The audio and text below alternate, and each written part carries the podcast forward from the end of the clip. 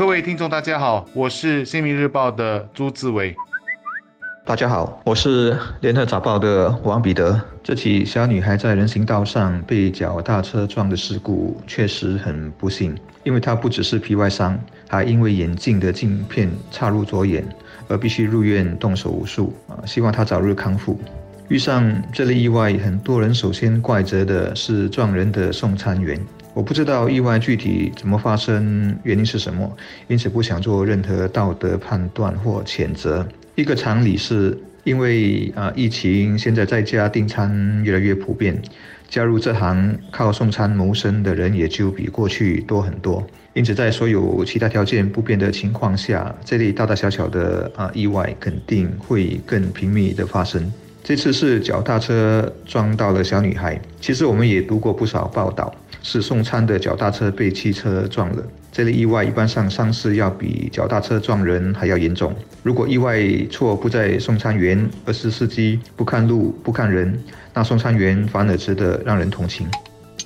今天的主题是脚车和行人，主角是负责挨家挨户进行递送的送餐员或送货员。情景则是人行道上。我们都知道，送货员送货的最后一里路，通常是以脚车来代步。重点就来了，当他们在使用人行道时，如何处理和行人之间的关系？他们是在完全考虑到行人安全的情况下才骑行的吗？还是仍然以时间为考量，希望尽快的将食品或者货品送到订货人的手上呢？我想，安全和时间都是重要的考量。然而，标准是什么？优先是什么？或许这就是目前最需要着重处理的事项。但这又应该是谁在处理呢？是交通部需拟定硬性的行为准则吗？但我终究觉得这还是一个情大于法的事项。也就是说，不管法律如何的规定，我们甚至可以加派稽查员检查个别的人行道。但当下能阻止发生意外的，还是个人的一点良知。如果因为一时的超速或者高速误伤了人，造成伤者难以弥补的伤害，自己良心的谴责才是最为可怕的。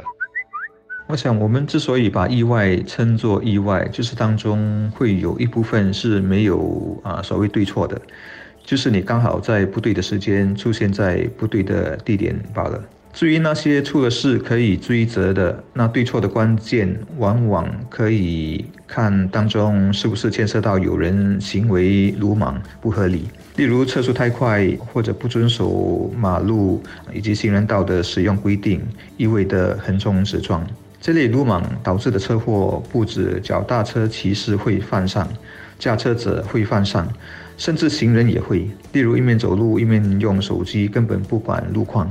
还有一些行人更很奇怪，永远都认定其他公路使用者，不论是汽车或脚踏车，都非得让他不可，或一定会让他。且不管谁应该让谁，首先有这种想法，我就只能说是太傻太天真，把自己的安危全都交托到别人的心情或者对情境的判断能力上。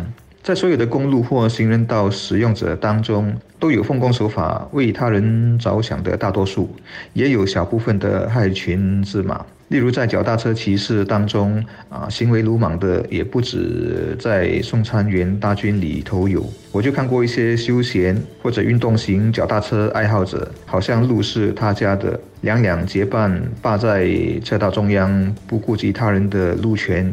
这点可能还可以理解为自私，但不考虑到自己的安危就很莫名其妙了。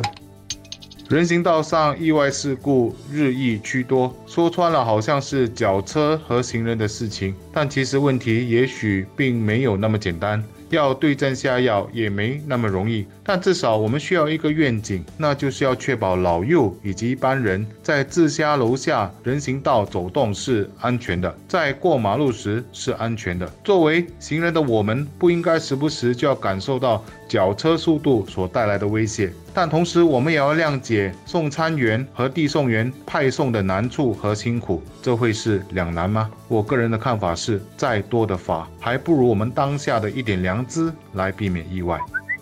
我不知道那个撞伤小女孩的送餐员是不是因为鲁莽而造成意外，但目击者说他全程留在现场，协助母亲和查看女童的情况，等救护车将女童送去医院才离开。那个母亲也说，送餐员之后有拨电向她道歉，希望女儿尽快康复。看来他没有要推卸责任，希望他的公司有买第三方保险，医药费不会是另一个问题。我之所以这么说，是想提醒，送餐工作是苦力活，都是年轻或壮年人在干，很少年长人士愿意做，就知道这个工作很辛苦，成天和时间赛跑。很多人是失业了才勉为其难打这份工的，但也只能是当。